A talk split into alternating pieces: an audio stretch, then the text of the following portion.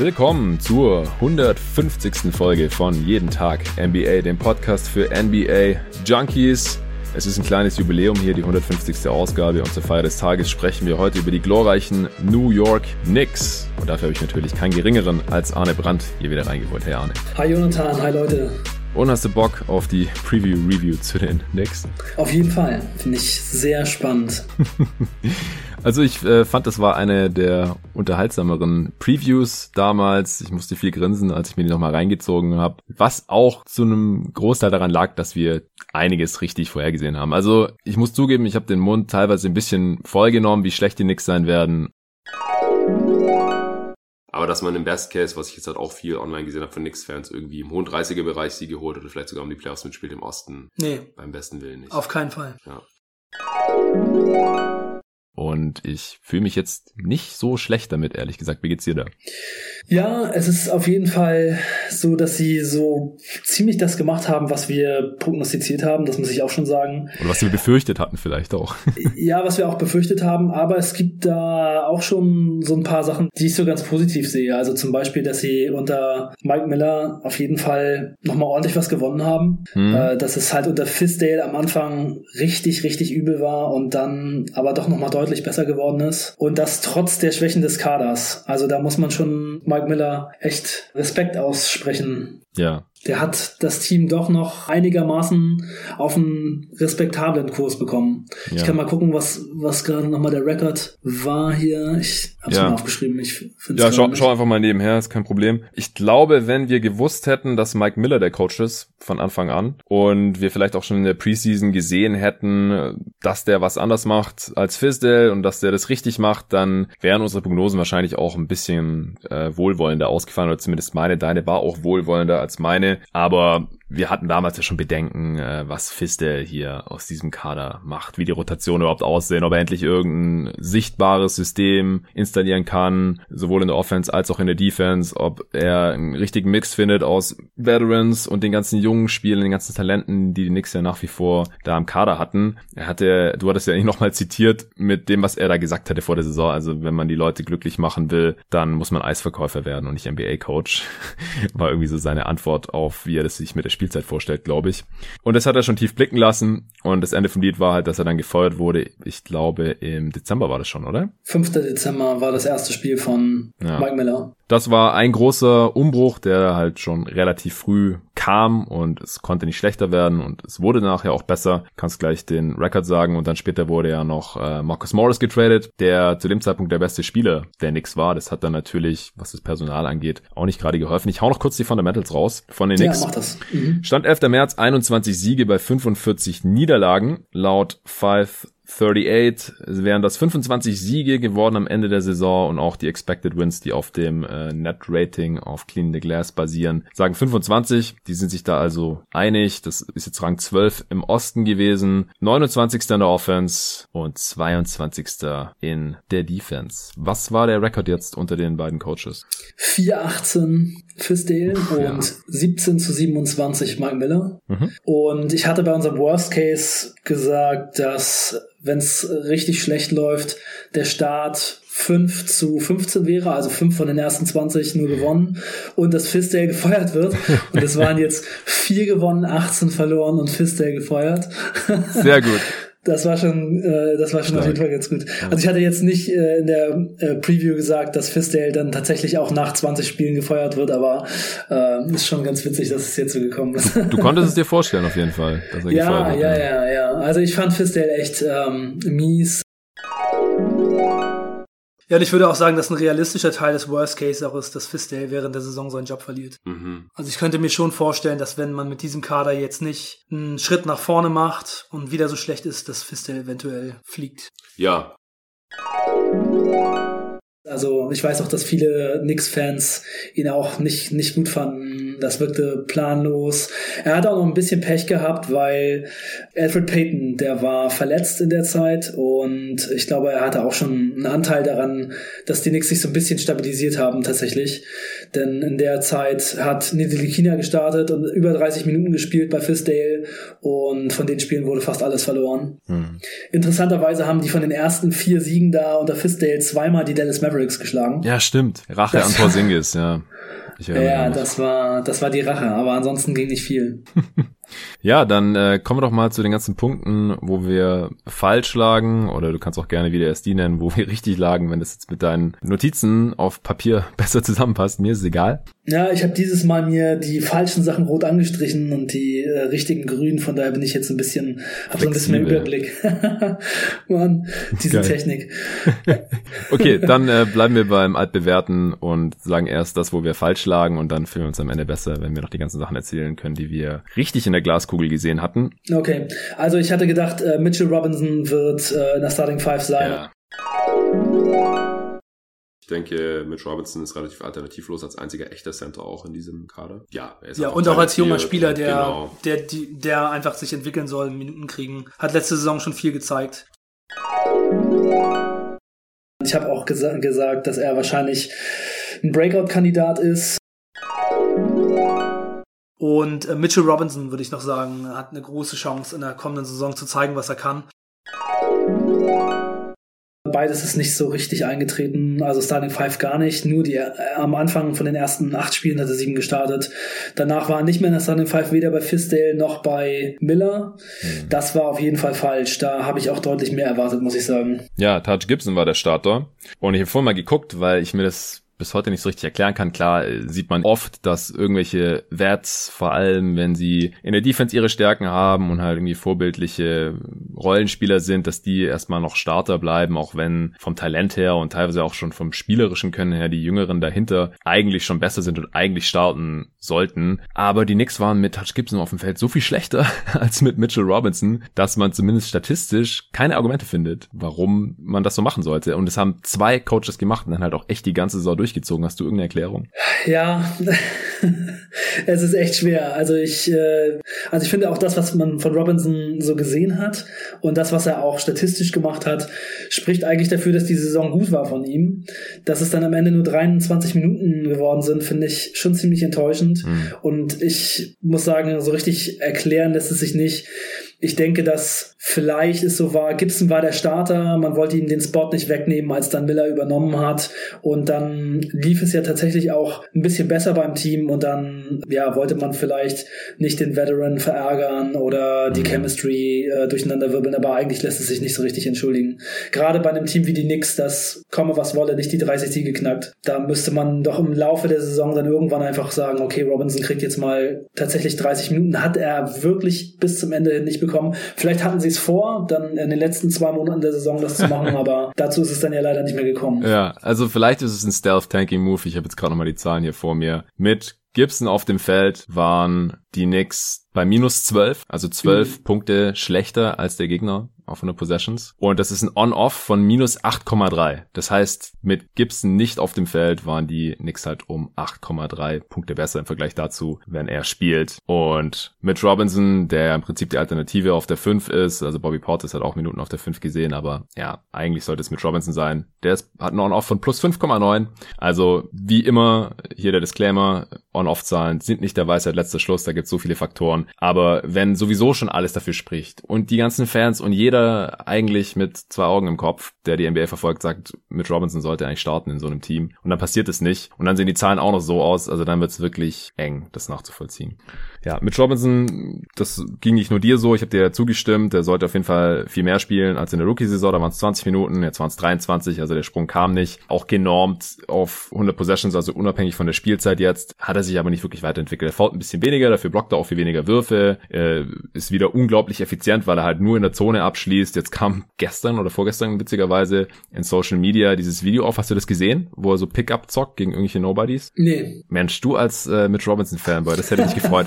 Da das ist, siehst einen Zusammenschnitt, also so richtig geil, typische Offseason Sache. Er dribbelt echt so Kyrie Irving mäßig und macht einen Stepback Dreier und dann haut er nochmal zwei Pull-up Dreier rein. Und das ist halt das Video. Man sieht halt nur diese drei Dreier, wie die reinmacht und halt rumdribbelt. Kann halt sein, dass die natürlich drei Stunden gezockt haben und es die einzigen drei Dreier waren oder überhaupt die einzigen drei sehenswerten Moves, aber Knicks-Fans natürlich auch gleich wieder hier. Unleash Mitch Robinson und solche Sachen. Oh mein Gott. Naja, ich sag dir, nächste Saison keinen einzigen Dreier. Ja, der hat die Saison einen Wurf aus dem Mittelstanz genommen, habe ich gesehen. Ja. Und natürlich kein Dreier. Das ist genau der gleiche Quatsch wie bei Ben Simmons. Ja, oder Andre Drummond oder. Wo man dann auch vor der Saison äh, diese heißen Sommervideos sieht, wo er die Dreier reinknallt und dann kommt die Saison und er wirft gar keine. Ja. Ja, also wahrscheinlich wirft er genauso viele Dreier in der nächsten Saison wie die Andre Aiden. ja, aber, ja, genau. Aber bei dem gibt's wenigstens äh, nicht solche Videos, zumindest sind mir die noch nicht untergekommen. Und äh, ja, die Fans sind sich auch uneins, ob Aiden jetzt eher mehr Jumper nehmen sollte oder lieber mal am Korb finishen sollte.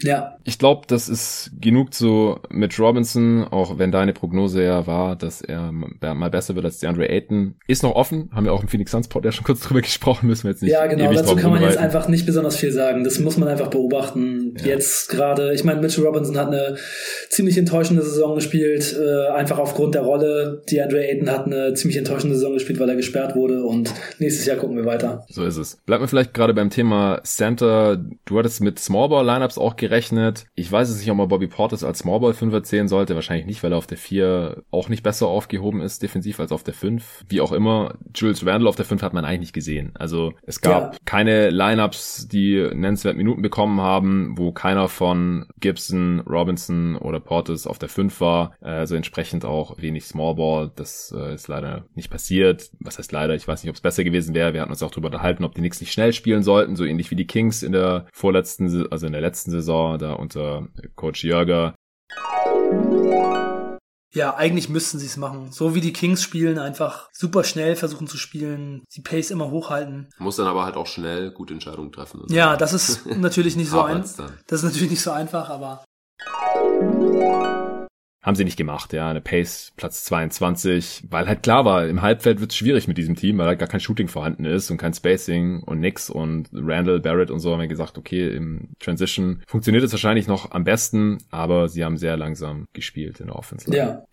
Ja, das hatte ich ein bisschen anders gehofft. Ich hatte schon gedacht, dass sie so mit den verschiedenen Leuten, die sie haben, die schnell sind. Dennis Smith Jr., Barrett, Randall, auch ganz guter Fastbreak-Spieler eigentlich. Ähm, vielleicht das probieren, auch weil sie so wenig Shooting haben, aber es ist halt wirklich gar nicht dazu gekommen. Und ich hatte auch gesagt, vielleicht versuchen sie mal so ein bisschen Barrett auf Power Forward, ist auch überhaupt gar nicht passiert, aber wie soll's auch, ne, wenn man irgendwie in der Offseason fast nur Power Forwards verpflichtet. genau. Dann spielt Barrett natürlich nicht auf Power Forward, waren nur 22 Possessions in der gesamten Saison. Ja, Lineups mit viel Shooting versuchen, hatte ich gesagt. Dazu ist es eigentlich auch kaum gekommen. Ja. Also besonders nachdem Marcus Morris getradet wurde, waren dann eigentlich nur noch Lineups äh, mit wenig Shooting da. Also die Lineup, die am meisten gespielt hat, ohne Marcus Morris ist Alfred Payton, RJ Barrett, Maurice Harkless, Julius Randle und Tash Gibson. Also gar kein Shooting in der, in, in der Line. Boah, Alter, echt kein einziger Shooter. Wow. Und das im Jahr 2020.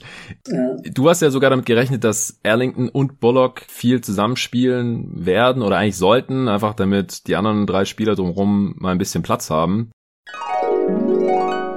beide mit um die 37% Quote, das brauchen die Knicks halt einfach. Und ich glaube schon, dass die beiden auch dann eben ihre Minuten bekommen. Shooting war auf jeden Fall was, was sehr gebraucht wird und Wayne Ellington und Reggie Bullock sind zwei der besten Schützen, die in der Free Agency zu haben waren. Ähm, also es waren schon ein paar ganz gute Moves dabei. Ich habe halt gesagt, ich kann mir halt nicht vorstellen mit diesem Kader, dass die beiden signifikant Minuten spielen werden. Also einer von beiden muss wahrscheinlich spielen, auch weil sonst nicht so viele einen sicheren Dreier haben in diesem Kader. Aber auch hier verstehe ich nicht ganz, wieso man beide geholt hat. Ich habe auch mal geguckt, also Bullock war am Anfang der Saison auch noch verletzt, aber die haben 93 Minuten zusammen gespielt in der gesamten Saison. Also es hat immer maximal einer von beiden gespielt und die haben auch beide jetzt in New York leider nicht mehr so gut getroffen. Äh, Erlington ist ja dann auch so aus der Rotation rausgefallen. Der hat nur 36 Spiele gemacht, 35 Prozent getroffen. Äh, Bullock hat, glaube ich, noch 33 Prozent getroffen. Ich habe es vorhin offen gehabt, habe es äh, gerade nicht mehr vor mir. Also erstens haben die nicht mehr besonders gut getroffen, haben bestimmt noch ein bisschen Gravity natürlich, aber es gab einfach wenig Lineups, wo genug Shooting vorhanden war. Also ja, das ja, war, absolut. das war vor der Saison schon schon absehbar. Sie sind 29. bei den genommenen Dreiern, 27. in der Quote und haben halt auch die zweitschlechteste Offense, wie vorhin schon erwähnt. Und das hängt halt alles auch sehr stark miteinander zusammen. Ja, ja, das Shooting bei diesem Team, also jetzt auch besonders, weil die guten Schützen, die sie geholt haben, nicht so gut getroffen haben wie vorher und eben auch noch viele Spiele verpasst haben, war wieder katastrophal. Und ja, der Kader ist einfach so, wie er zusammengestellt wurde, nicht für die heutige NBA geeignet. Das, man muss es einfach so sagen. Sie haben viel zu wenig Shooting und sie haben auf der anderen Seite auch viel zu wenig Perimeter Defense. Das führt dann eben dazu, dass der Gegner ihnen auch noch absolut die Hütte vollballert. also sie lassen die sie lassen die zweitbeste Quote zu, sie kriegen Top 10 Dreier eingeschenkt und ähm, lassen auch Top 10 Dreier zu und ja, selber sind sie, sind sie richtig schlecht beim Shooting. Also das, ja, läuft dann eben absolut entgegen. Und sie nehmen die meisten Zweier und haben sie, haben die viertschlechteste Zweierquote. Also auch das. Und dann kommt eben auch noch dazu, dass sie die schlechteste Freiwurfquote haben. Also alles, was damit zu tun hat, den Ball in den Korb zu befördern, kann dieses Team eigentlich nicht. Und dann haben sie eben auch den perfekten Rookie gedraftet, denn RJ Barrett, der reiht sich da dann eben nahtlos ein. Ja, das äh, war für mich aber zumindest keine Überraschung. Bin ich mir eigentlich ziemlich sicher, dass das am offensiven Ende ziemlich ineffizient wird. Das ist als Rookie keine Katastrophe. Aber angesichts des Hypes, den man hier jetzt schon mitbekommen hat, glaube ich, äh, wird der eine oder andere Knicks-Fan da noch aufwachen, dass Barrett jetzt noch nicht der Heilsbringer ist. Und defensiv halte ich auch nicht so viel von ihm. Deswegen denke ich, dass er unterm Strich ein negativer Impact-Spieler sein wird. Beides ist halt auch so gekommen. True Shooting von 47%, Offensivrating von 95. Äh, am Anfang hat er ja auch seine Freiwürfe überhaupt nicht getroffen und das ist dann mit der Zeit besser geworden. On-Off von minus 6. Also, wie gesagt, für mich keine Überraschung, aber da lagen wir auf jeden Fall auch richtig. Also da hattest du, glaube ich, auch nicht widersprochen. Nee, nee, genau. Ich habe äh, das auch schon so gesehen. Also wir haben auch gesagt, dass wahrscheinlich für Barrett es eben in diesem Team sehr schwer wird und deswegen auch viel über die Shooter geredet. Ja, genau. Das halt und dass so. das Spacing halt in der Vorsaison ganz, ganz schlecht war und hoffentlich wird's besser. Das wäre wichtig für Barrett. Ist nicht besser geworden und so hatte er es eben dann auch sehr schwer. Ja, bei Peyton, da hatten wir auch nochmal drüber gesprochen, wer der schlechteste Shooter ist von den Point Guards mit Nilikina und Dennis Smith Jr. und eben Alfred Payton. Äh, ich habe da relativ klar für Alfred Payton votiert. Und hast du seine Dreierquote gesehen die Saison? Von Payton? Ja. Ähm, 20 Prozent. ja, er hat eigentlich keine Dreier mehr geschossen, genau. Ja, genau. Also nicht getroffen und nicht geworfen. Nicht mal drei auf 100 Possessions. Das ist natürlich heutzutage gar nichts. Und er hat 14 von 69 getroffen. Also das ist nochmal viel schlechter gewesen, als selbst ich gedacht hätte. Dennis Smith Jr ist auch eine große Enttäuschung, wenn man noch viel von ihm erwartet hat. Und wir haben sogar noch darüber diskutiert, wer ist jetzt noch talentierter, von wem kann man mehr erwarten, äh, er oder Nilikina. Du hattest Nilikina eigentlich gar nicht mehr in der Rotation gesehen. Also ich glaube wirklich, dass es für Frank Nilikina sehr schwer wird, hier aufs Feld zu kommen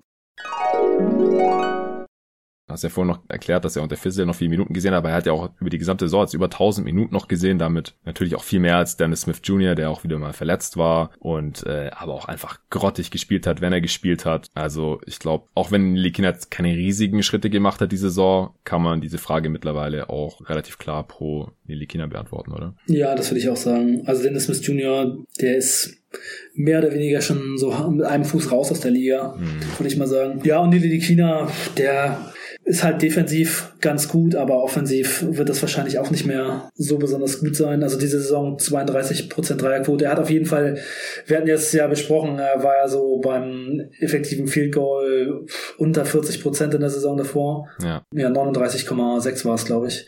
Und da ist er deutlich hochgegangen auf 45,9. Also das ist schon mal ein bisschen besser geworden, aber ja, nachdem Fistel weg war, waren die Spielanteile halt auch eher gering. Also er hat nur noch ähm, in den letzten fünf Spielen der Saison über 20 Minuten pro Spiel bekommen. Trotzdem hatte ich gedacht, dass seine Rolle, wenn alle fit sind, äh, eher noch kleiner werden könnte. Ja. Aber wer weiß, wenn, wenn Bullock und Ellington mehr Spiele noch gemacht hätten und fitter gewesen wären, dann, dann wäre es vielleicht auch so gekommen. Aber naja, eigentlich bei diesem Team sollte die Delikina schon eine Rolle haben und die hat er dann eben auch. Ja, also allein weil es die Age 21 Season ist, äh, sollte man ihn halt nochmal ausprobieren. Das hatte ich im Pod auch gesagt. Er ist jetzt mal effizienter geworden, nimmt auch ein paar Dreier, äh, trifft auf jeden Fall besser als Smith von Alfred Payton und er kann sich dann vielleicht mal noch in Richtung defensiver Spezialist, der ab und zu mal einen Dreier nimmt, entwickeln. Aber ich glaube, ein Star äh, sehen als auch die meisten Hardcore-Nix-Fans mittlerweile auch nicht mehr wirklich. War halt mal ein hoher Pick. Hast du noch was, wo wir daneben lagen? Also wir hatten noch gesagt, weil wir es ja gerade auch schon angeschnitten hatten, dass die Offense so grottig war, dass die Knicks eher in der Offense besser werden sollten als in der Defense und jetzt ja genau umgekehrt. Also Defense auch nicht berühmt, Platz 22. Ja, hast ja auch gerade schon erklärt, dass sie äh, so viel Dreier fressen und so. Aber da waren sie ja immer noch näher an unterem Durchschnitt als jetzt in der Offense, wo halt echt nur die Curry und Clay Thompson losen Warriors schlechter waren. Sie sind ja defensiv ein ganz, ganz kleines bisschen besser geworden. Und offensiv sind sie vom 30. auf den 28. Platz und ungefähr zwei Punkte besser geworden. Ich hatte auf jeden Fall im Podcast gesagt, sie werden offensiv besser, aber ich habe auch gesagt, sie verlassen mit Morris und Randall den offensiv den 30. Platz. Also ich habe da jetzt auch nicht besonders große Sprünge erwartet. Ähm, und das haben sie geschafft. Hm, viel mehr konnte man okay. vielleicht auch nicht erwarten. Aber klar, vielleicht habe ich schon mit einer etwas größeren Verbesserung auch gerechnet, aber es überrascht mich auch nicht, dass es, äh, dass es jetzt so gekommen ist. Ja, ja ich habe noch so ein paar Sachen, die, wo wir daneben lagen. Also ich würde sagen, ein Punkt, Du hattest gesagt, dass Kina besser zu Barrett passt als Peyton. Würdest du das immer noch so sehen? Weil ich habe mal nachgeguckt, äh, also Kina und, und Barrett zusammen waren minus elf und Peyton und Barrett zusammen waren bei minus 4,2. Uh. Klar, das, klar, die jetzt auch daran, dass Peyton schon vielleicht so ein bisschen erfahrener ist, aber ja, ja ich weiß nicht, ob die Kina und Barrett so gut zusammenpassen. Ja, gut zusammenpassen tun die auf keinen Fall, weil ja. einfach kein, kein Shooting vorhanden ist und keiner von beiden jetzt so ein toller Playmaker ist und ja, Peyton kann wenigstens halt ein bisschen den Ball verteilen. Ja. Aber gut passen tut keiner von beiden. Also. Ja, das stimmt, das stimmt dabei würde ich bleiben. Ja. Also wir haben halt auch gesagt, dass keiner von diesen drei Point Guards zu RJ Barrett passt leider. Oder dass es überhaupt keinen Sinn macht, Peyton hier ja. reinzuholen, wenn man schon Smith ja, und Nilakina hat. Peyton, eins der miesesten Signings hier. Ja. Der ergänzt die anderen beiden überhaupt nicht. Ja. Der hat dieselben Schwächen, also dieselben Schwächen wie Smith Jr., würde ich jetzt einfach sagen, im Prinzip. Er ist halt ein bisschen erfahrener, aber er ist einfach kein guter NBA Point Guard. Klar, Peyton war jetzt vom Impact her der beste von den dreien.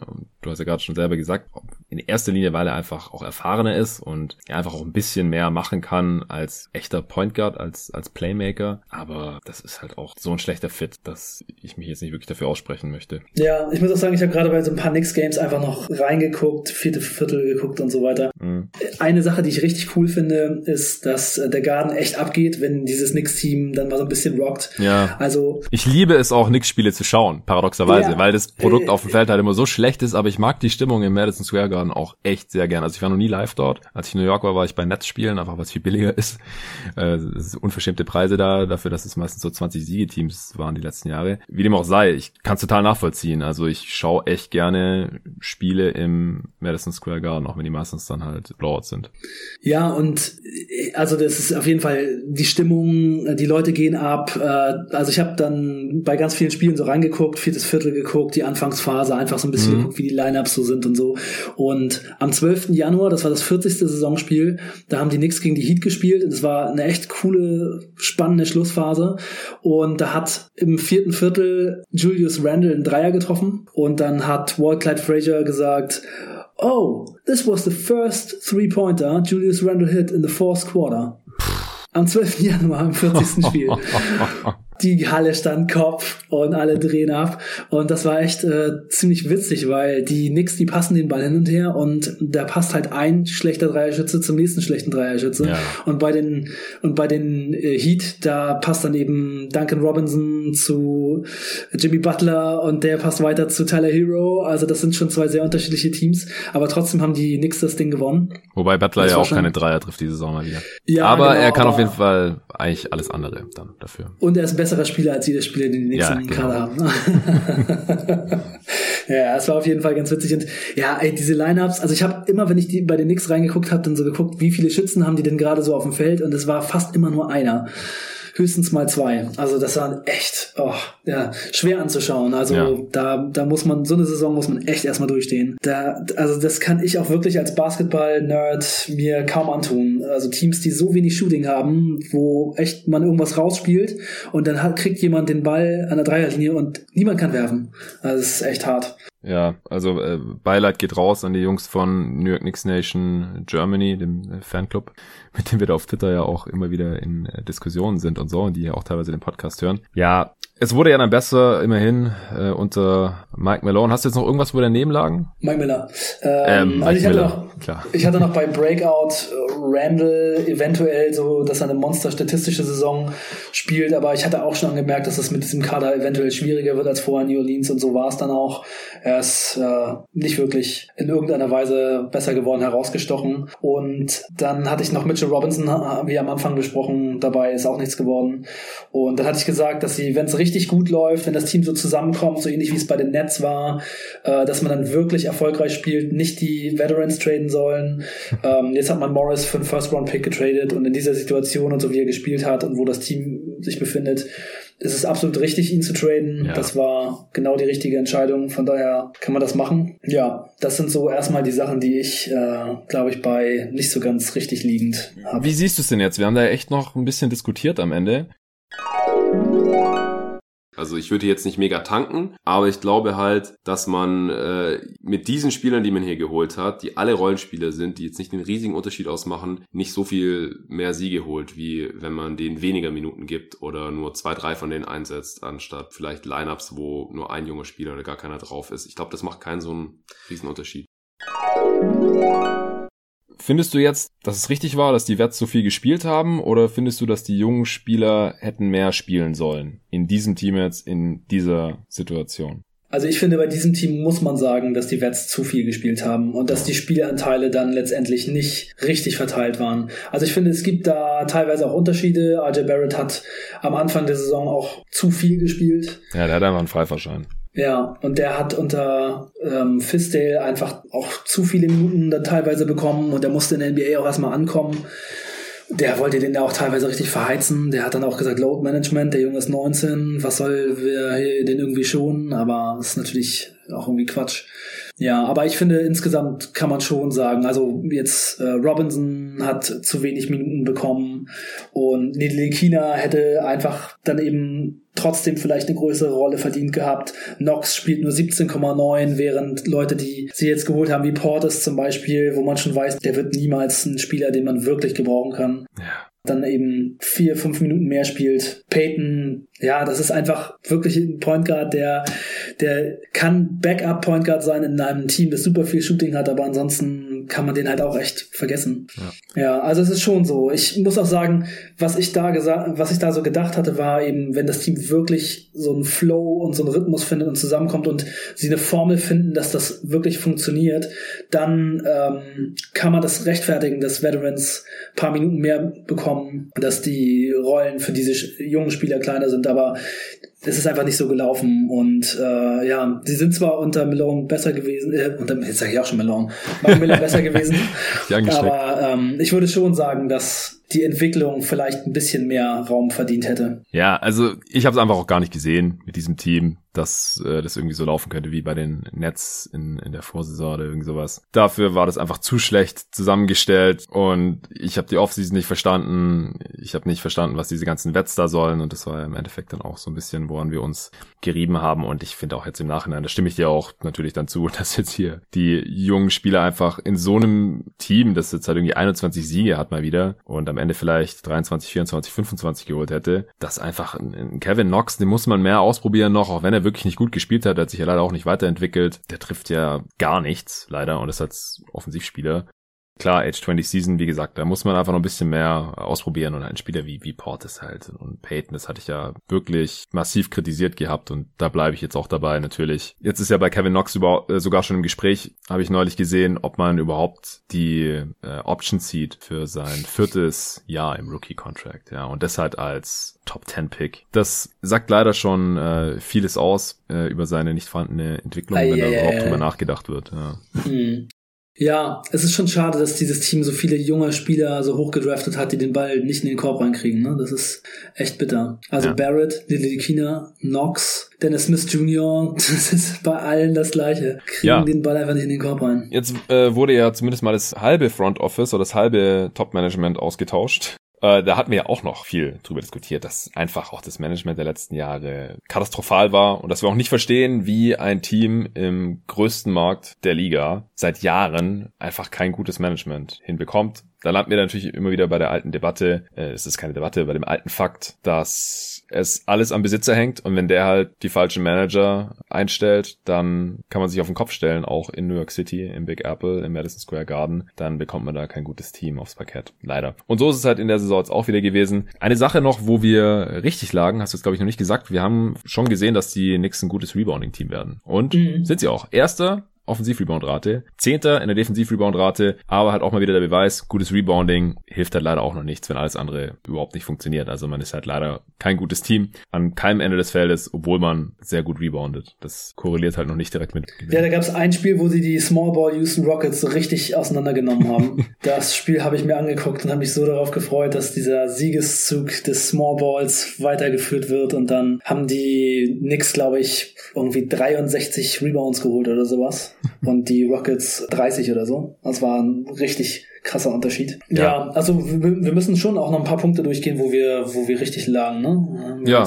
Haben noch gar nicht so richtig gemacht. Soll ich noch mal ein paar raushauen? Ja, gerne. Wo, äh, was wir so gesehen haben. Also äh, Alfred Payton in der Starting Five, das war was, was ich, wo ich mir ziemlich sicher war, ist auch so gekommen. Ja, 36 von 45 Spielen, ja. Genau, er war ja verletzt relativ am Anfang der Saison und dann, als er zurückkam, brauchte er ein paar Spiele, um wieder so ein bisschen in Form zu kommen und dann, also acht Spiele hat er dann, glaube ich, nicht gestartet und dann ist er den Rest der Saison Starter gewesen. Ja, das habe ich schon auf jeden Fall kommen sehen mit Nili Kina und Dennis Smith Jr. Gerade so wenn man das Team so sieht, ne, was die nichts vorhaben, die wollten schon so ein bisschen respektabler werden und da war er dann eben der Point Guard des Vertrauens. Ja, ja wie das gelaufen ist, haben wir auch vorausgesagt, das war auch richtig. dann äh, über Barrett, da lagen wir richtig, das haben wir vorhin kurz schon angemerkt. Ja. Ähm, da würde ich einfach dir nochmal die Frage stellen, siehst du da einen potenziellen Star oder ist das ein Spieler, der zu viele Schwächen hat? Eher letzteres. Ich glaube einfach nicht, dass er ein guter Shooter wird und du wirst halt normalerweise kein Star, wenn du äh, kein guter Shooter bist in dieser Liga, es sei denn, du heißt irgendwie Janis Antetokounmpo. Ja, da haben wir im letzten Pod bei den Bucks schon drüber gesprochen, dass der äh, mittlerweile immer in Dreier nimmt, aber die halt nicht trifft. Und ich finde halt auch nicht, dass er, also selbst für einen 19-Jährigen jetzt natürlich ist klar und ist jetzt auch keine Situation gewesen, die optimal war für ihn, bei weitem nicht. Aber ich, ich sehe halt einfach nichts, was er jetzt irgendwie herausragend macht, was jetzt halt für mich nach Star schreit. Ehrlich gesagt. Er ist genau der Spieler, den ich erwartet habe vor der Draft. Mhm. Wie siehst du das? Ja, ich muss sagen, dass es für mich schon ziemlich rätselhaft ist, wie man in der heutigen Zeit Flügelspieler ohne einen vernünftigen Wurf so hoch draften kann.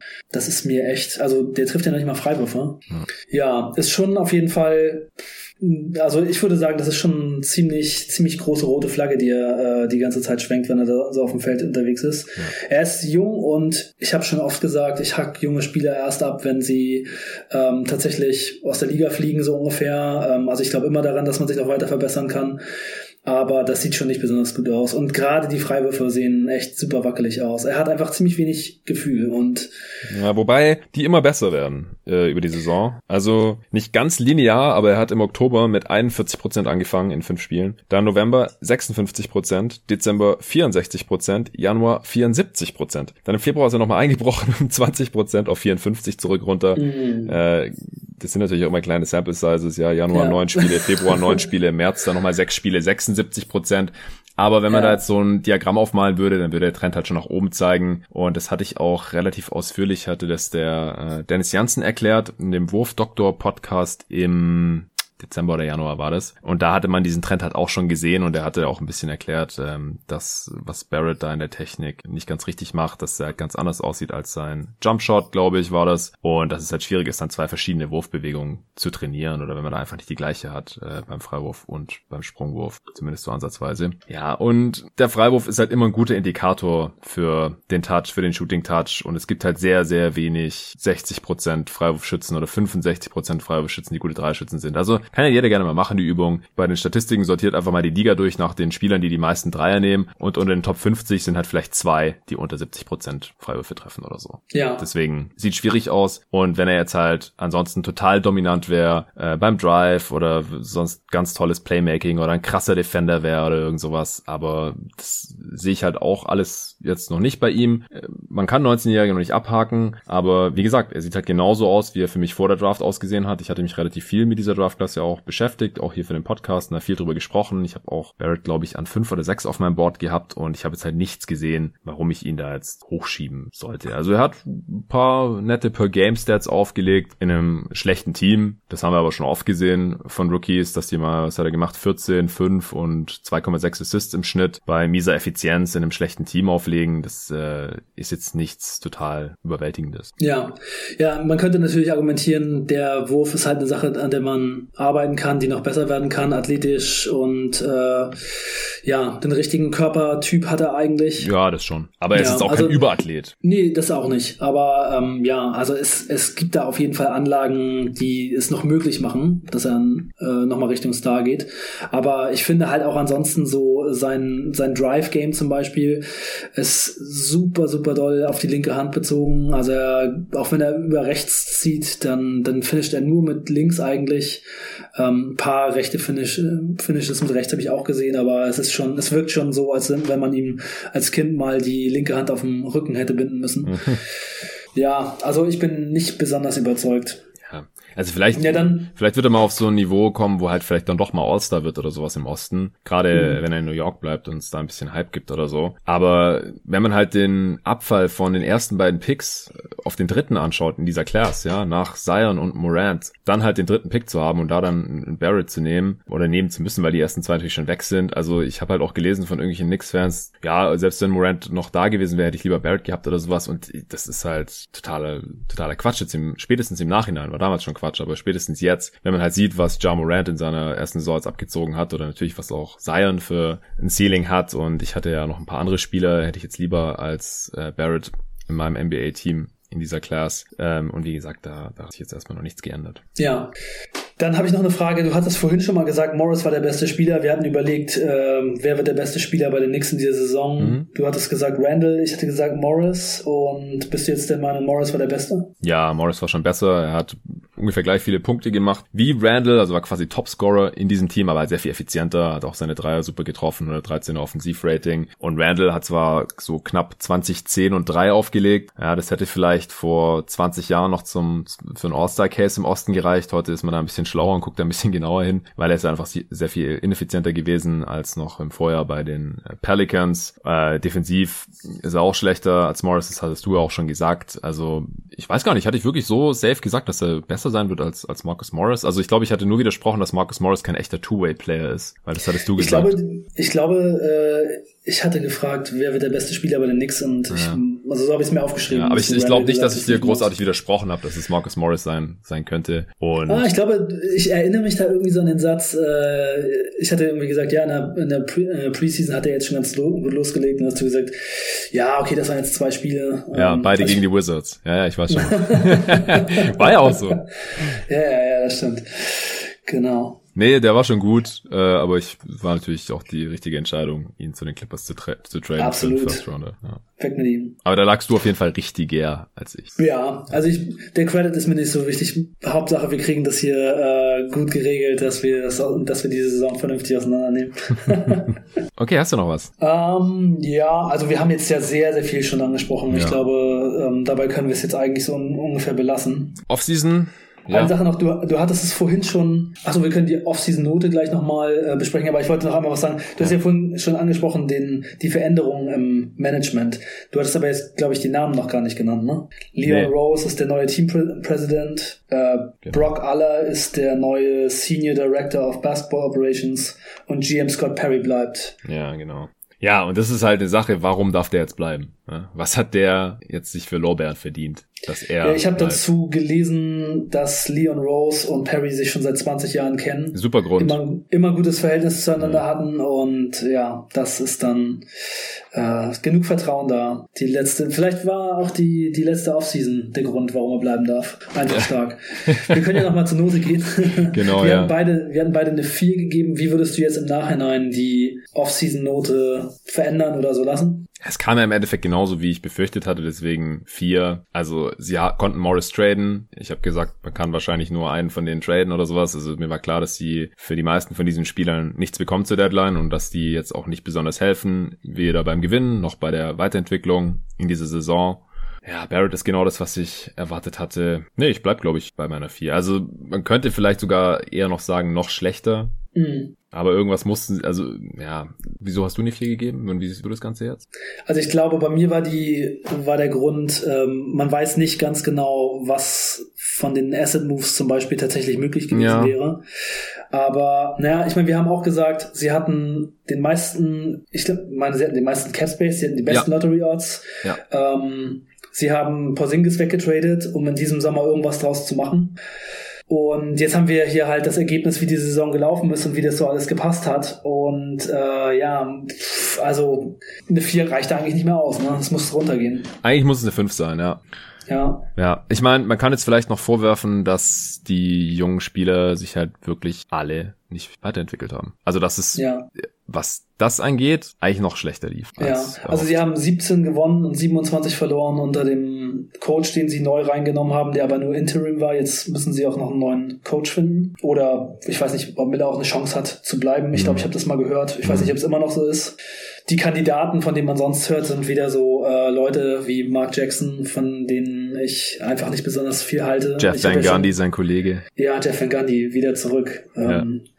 Ja, ich habe ja schon häufiger gesagt, ein Team wie die New York Knicks muss den besten Coach holen, den es auf dem Markt gibt, einfach einen absoluten Topmann. Und ich hoffe auch, dass Leon Rose jemand ist, der das gut hinkriegt. Die besten Leute muss man da holen. Ich, ja. Sie sollten Kenny Atkinson holen eigentlich jetzt, ja. Mm, ich hatte es in einem anderen Pod, ich glaube in einem Netzpod äh, mit dir. Genau, hatte ich es mit Pascal besprochen, dass es ja witzig wäre, ja. äh, wenn, ja. wenn die den jetzt sich schnappen würden, weil sie sind jetzt halt in der Situation, und das hatten wir ja schon in der Preview gesagt, äh, in der die Nets eigentlich waren vor mhm, zwei genau. Jahren. Das hatten wir genau, genau gesagt. Ja. Und dann könnten sie jetzt den Coach holen, der muss nicht umziehen, kann da bleiben mit seiner Familie und kann jetzt halt versuchen, hier ein funktionierendes und erkennbares System endlich mal zu etablieren. Und das hat Kenny Atkinson ja wirklich hinbekommen, sowohl in der Offense als auch in der Defense bei den Nets. Die haben zwar ihre Würfe, die gut ausgesucht waren und gut rausgespielt waren, in den ersten Jahren einfach noch nicht getroffen. Und auch in der Defense haben sie die richtigen Würfe zugelassen, aber dann mit dem besseren Spielermaterial, auch weil einfach äh, Sean Marks da im Front Office einen super Job gemacht hat und die Spieler wurden dann immer besser und dann wurde halt auch das Team immer besser. Jetzt hatte man dann halt natürlich das Glück, dass die Knicks nicht hatten und hat sich da mit Rand und Irving zwei Superstars reingeholt, die dann anscheinend keinen Bock mehr auf Atkinson hatten, sonst äh, mhm. hätte man den nicht gehen lassen. Aber ich, das können die Knicks sich jetzt wahrscheinlich erstmal abschminken. Also jetzt in der nächsten Free Agency gibt es keinen Superstar und in der kommenden dann mal sehen, ob da mal wieder jemand Bock hat auf New York. Ich würde mal Stand heute tippen, eher nicht. Und deswegen, ich würde mir einfach Atkinson holen oder vielleicht Dave Jörger, der auch noch Coaching Free Agent ist gerade. Der soll wohl kein einfacher Charakter sein. Und das ist dann wahrscheinlich bei einer Franchise wie den Knicks auch nicht optimal, aber vom Coaching her hat er ja auch schon sehr viel rausgeholt. Aus einem ähnlich jungen Team, auch bei einer Chaos-Franchise, den Kings. Mhm. Aber halt von diesen großen Namen, ehemalige Knicks-Spieler oder Coaches wie Jackson oder Van Gundy würde ich auf jeden Fall die Finger lassen. Am besten Van Gundy und Patrick Ewing als Assistant Coach. Ja, genau, Patrick Ewing endlich mal. oh Gott. Oder gleich Patrick Ewing als Head Coach. Nee, nee, nee, solche Leute kann man nicht holen, das tut mir leid. Nee. Gut, äh, Prognosen. Best Cases, ich habe mit viel Wohlwollen gerade noch 30 vergeben gehabt. Du hast gesagt 33 im Best Case, da sind sie jetzt natürlich äh, relativ weit von entfernt. Die Over-Underline lag bei 27. Du hattest eigentlich als Prognose 28 aufgeschrieben gehabt, aber wolltest dann doch nicht drüber wetten. ja, das war ziemlich komisch, aber so ist das, wenn man nix Pots macht. Ne? Ja, ja, ich glaube auch. Äh, ich habe gesagt Under, aber sowas von und habe auf 23 Siege getippt. Aber ich, ich habe gerade das Gefühl, wenn ich jetzt wirklich Geld setzen würde, dann würde es mir sehr schwer fallen, tatsächlich das Over zu nehmen. was ist das denn? Ja, es ist echt komisch, aber ähm, ja. Ist das der Nix-Effekt oder was? Das ist der Nix-Effekt, verdammt. Ich gerne, sowas ja. von. Da äh, würden sie jetzt, wie gesagt, äh, Stand der Rechenmodelle auch landen mit 25, also unter der Line von 27. Ob sie die jetzt noch irgendwie gerissen hätten, weil sie unter Mike Miller noch ein bisschen besser performt hätten oder halt auch nicht, weil, weiß ich nicht, die jungen Spieler dann vielleicht doch noch mal Spielzeit bekommen hätten. Ich glaube, es wären 28 Siege geworden. nee, also 25 äh, liegt genau zwischen unseren beiden Prognosen, aber halt auf jeden Fall under und deswegen ja, bin ich nach wie vor relativ zufrieden. Ja, ja, ach, die, die Saison haben wir schon ganz gut gesehen, muss ich auch sagen. Denke ich auch. Also im Detail lagen wir da hier und da ein bisschen daneben, aber ich glaube im Großen und Ganzen ist es wirklich so gekommen, wie wir befürchtet hatten, ja. Ja, aber eine gute Sache vielleicht für die Knicks-Fans, sie sind nicht so unsympathisch wie die Nets. Also ich muss sagen, dass ich diese, dieses Netzteam und auch wie es jetzt abgelaufen ist, dass Atkinson dann noch gehen muss, ja. damit DeAndre Jordan der Starter sein kann, so ungefähr. Oh mein Gott, sind die unsympathisch.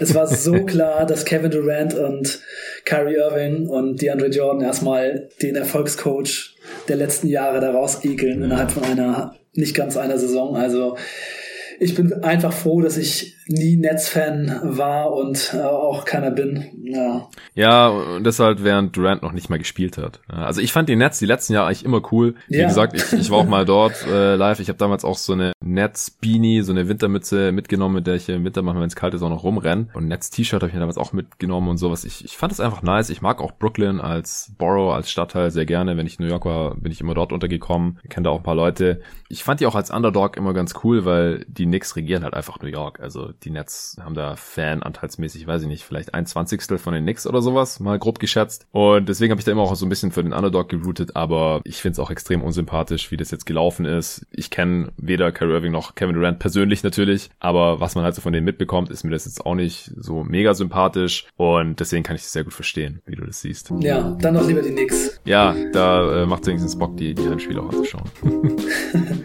ja, wenn es bei den Knicks mal gut läuft, ist es einfach ein Traum. Ja, das muss man, ja ich freue mich. Das drauf. muss man einfach mal wieder jedes Spiel haben, ja. dass es einfach so eine geile Stimmung ist. Ja, ich freue mich drauf, auch wenn ich nicht glaube, dass es äh, nächste Saison der Fall sein wird oder wahrscheinlich auch nicht übernächste, aber irgendwann, hoffentlich in unserem Leben, geht es erstens weiter mit der NBA und zweitens dann äh, vielleicht auch wieder bergauf mit den New York Knicks.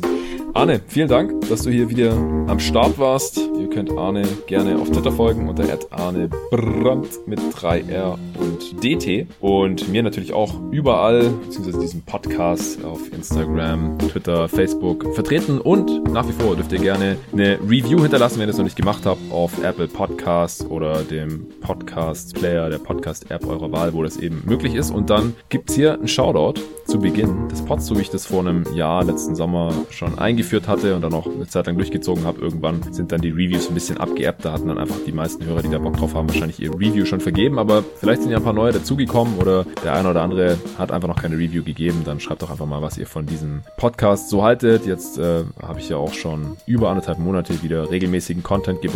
Wie gesagt, der letzte Redraft, der musste leider verschoben werden, weil Nico Gorni leider krank war. Redraft 2007 wird dann aber nachgeholt. Das ist dann aller Voraussicht nach der nächste Pod, die nächste Folge von Jeden Tag NBA. 150 Folgen haben wir jetzt hinter uns. Ich habe immer noch Bock und es geht auf jeden Fall weiter. Vielen Dank und bis zum nächsten Mal. Ciao Leute.